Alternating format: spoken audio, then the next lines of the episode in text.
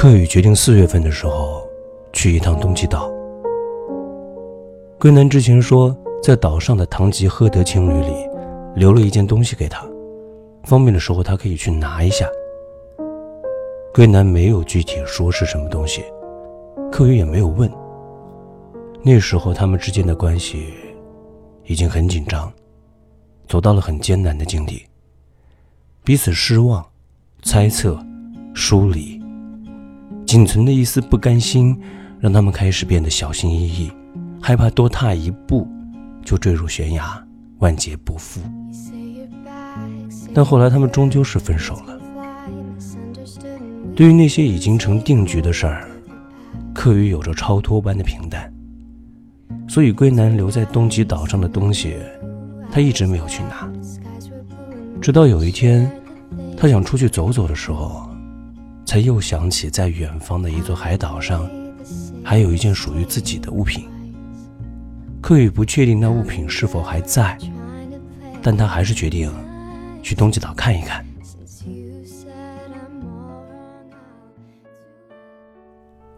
很早之前，朋友曾经告诉过柯宇，说两个人久了，要么变成亲人，要么变成仇人，没有别的路。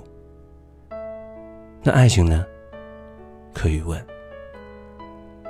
爱情啊，我没有，所以不知道。你呢？你有爱情吗？朋友反问到他。每次提起爱情这个词眼，柯宇脑子里总会浮现出归南的模样。他想，归南应该是爱过他的。在某些方面，他们俩是属于同一类人，生性敏感。内心晦暗，对消极的事物有着特殊的偏好，无论是臭味相投，亦或是惺惺相惜，他们是遇见了就注定会彼此靠近的人。但是另一方面，或许因为两个人太相似了，走近之后又会产生排斥效应，这是看似矛盾却又确切存在的逻辑。克宇和归南都曾经试图改变自己，极力去维护这一段恋情，但是后来发现，彼此迎合，比各自独立更要难受。那这样的在一起，还有意义吗？在双方都觉得很疲惫之后，归南选择一个人去远方冷静冷静。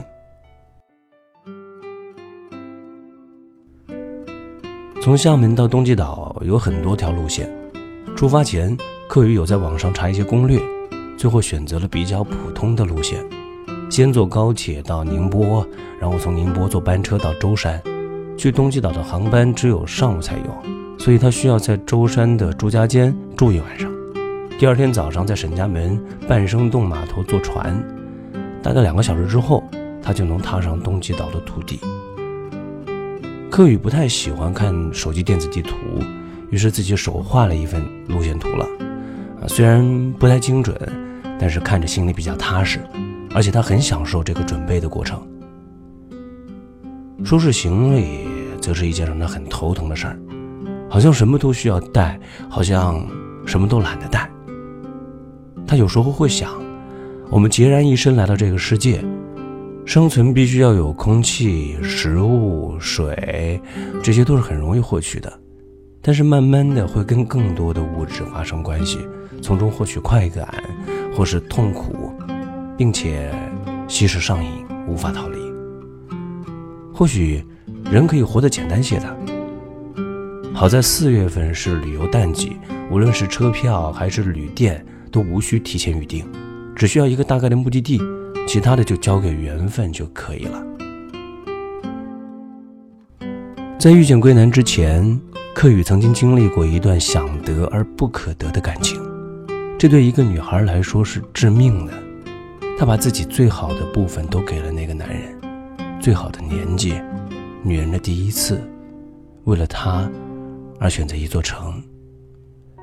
但世间的冷漠与残忍。绝对不会因为单个个体的温情而消融，现实还有可能会给你一个耳光，并且告诉你，活该。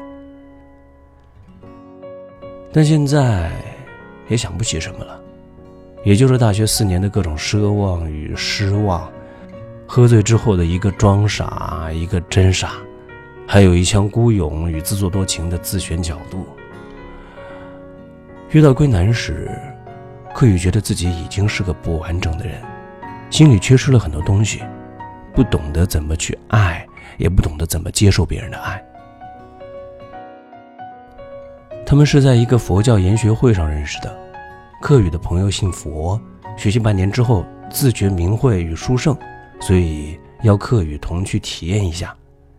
那次研学会上有接近百人，借用了某个师兄开的瑜伽教室，众人拿蒲团垫着席地而坐。最前面的是一位来自藏区的僧侣，他拿着话筒讲一些佛经故事。听到一半，柯宇觉得有些脑胀，他自觉没有慧根。或许还没有到开悟的时候吧。接顾上卫生间，一个人到阳台透气，然后他第一次见到了桂南。如果不是当恋人的话，他相信自己和桂南会成为很好很好，而且很长久的朋友。他们彼此能够理解，但还做不到彼此妥协。但两个孤独的灵魂很难克制想要互相依存、互相占有的诱惑。饮鸩止渴是自古以来躲不开的劫。客宇一个人出发，高铁和大巴都很顺利。旅途中路过的舟山跨海大桥，他曾在归南的微信相册背景图里见过。图是拿手机伸到车窗外拍的，大桥笔直地延伸到天际。刚下过雨的路面泛着白光，桥下海水茫茫，有船穿行其中。后来大概用了一个月，背景图就换了。现在，客语其实也不是记得很真切，但此刻亲眼见到，又觉得好像没有记忆中的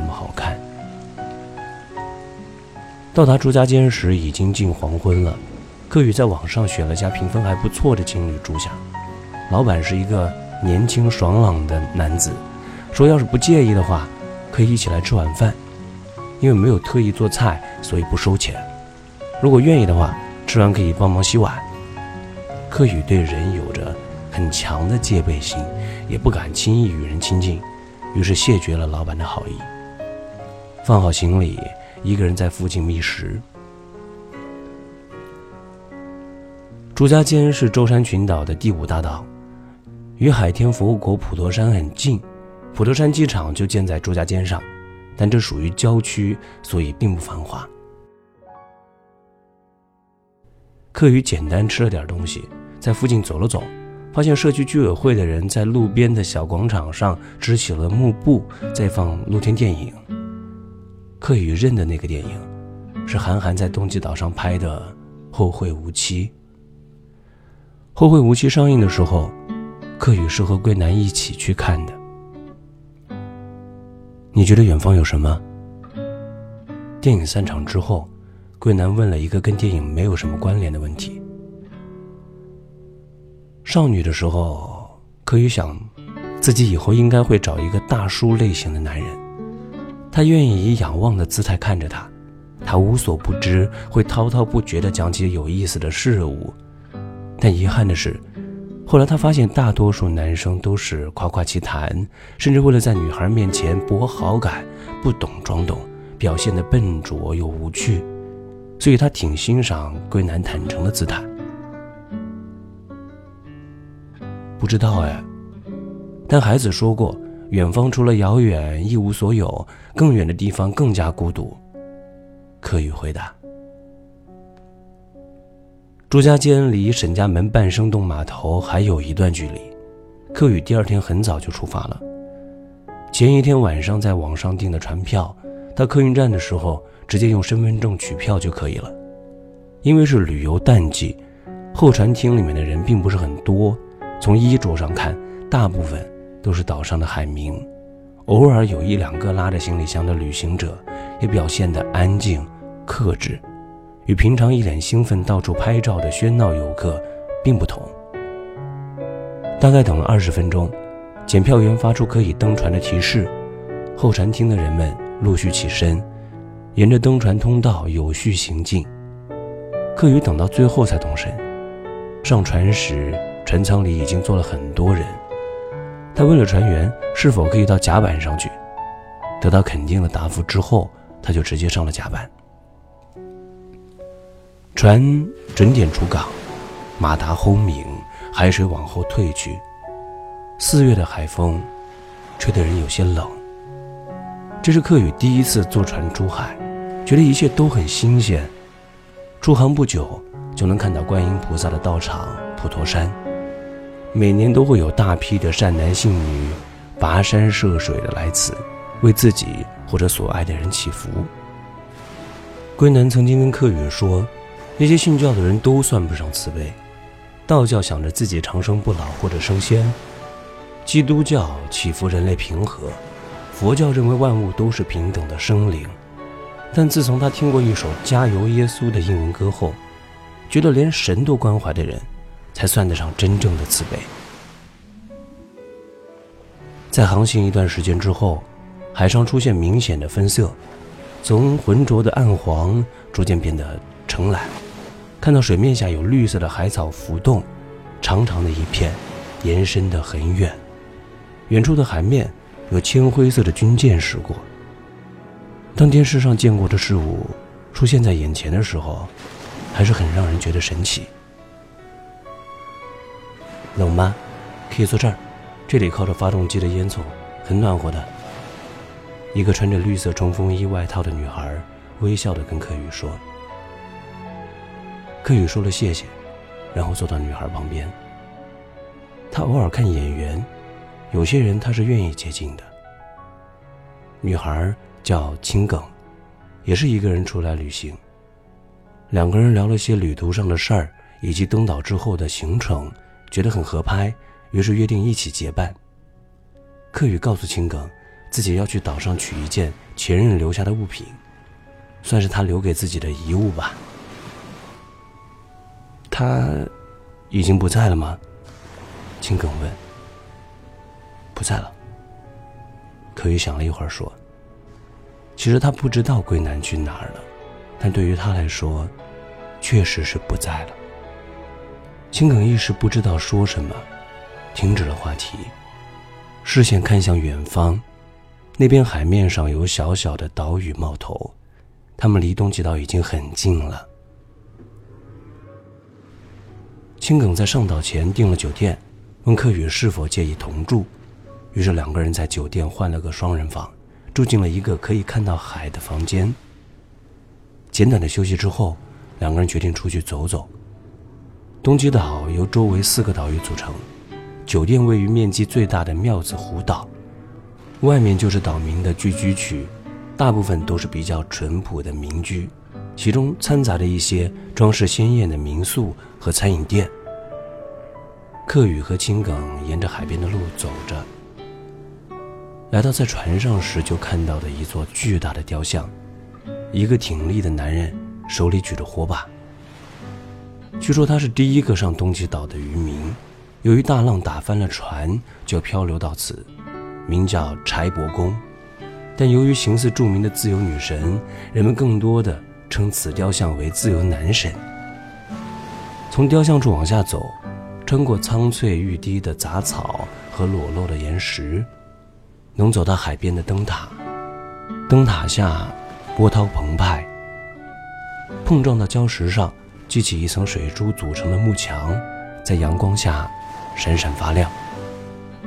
东极岛并不大，也没有什么让他们觉得留恋的地方，他们决定第二天离开。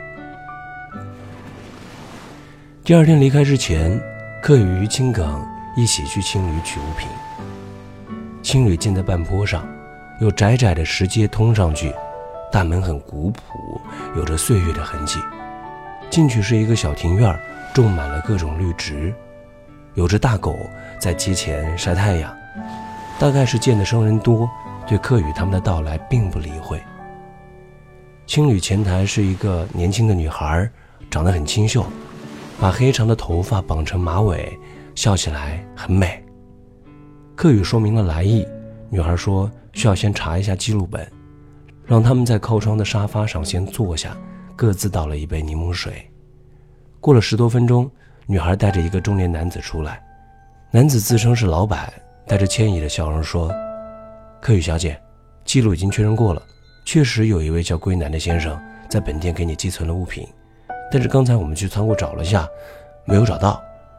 三个月前我们店装修翻新，仓库的物品有一些搬移，其中确实有一批遗失了，看来你的物品可能也在其中。嗯，真的非常非常抱歉。”你知道里面是什么东西吗？我们愿意赔偿。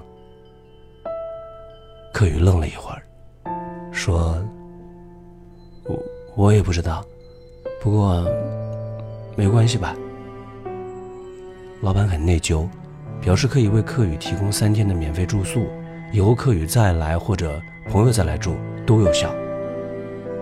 柯宇不想再在这个岛上留下什么惦念，谢绝了老板的好意。离岛的船是中午起航。他早上从舟山搭来一批新的旅客，再把旧的旅客带离这里。以后真的不打算再来了吗？青梗在船上问。应该不会了吧。人生应该向前，不带太多牵挂，不要再走回头路。嗯，这样才能走得更远吧。柯宇说：“可是柯宇，你还不知道里面寄放的物品是什么呀？青冈，活着不是要什么都弄个明白的，不然我们该多累呀！有时候，下落不明，反而是最好的结果吧。”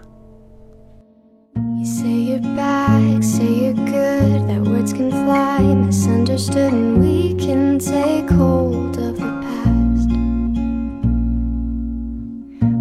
Tonight.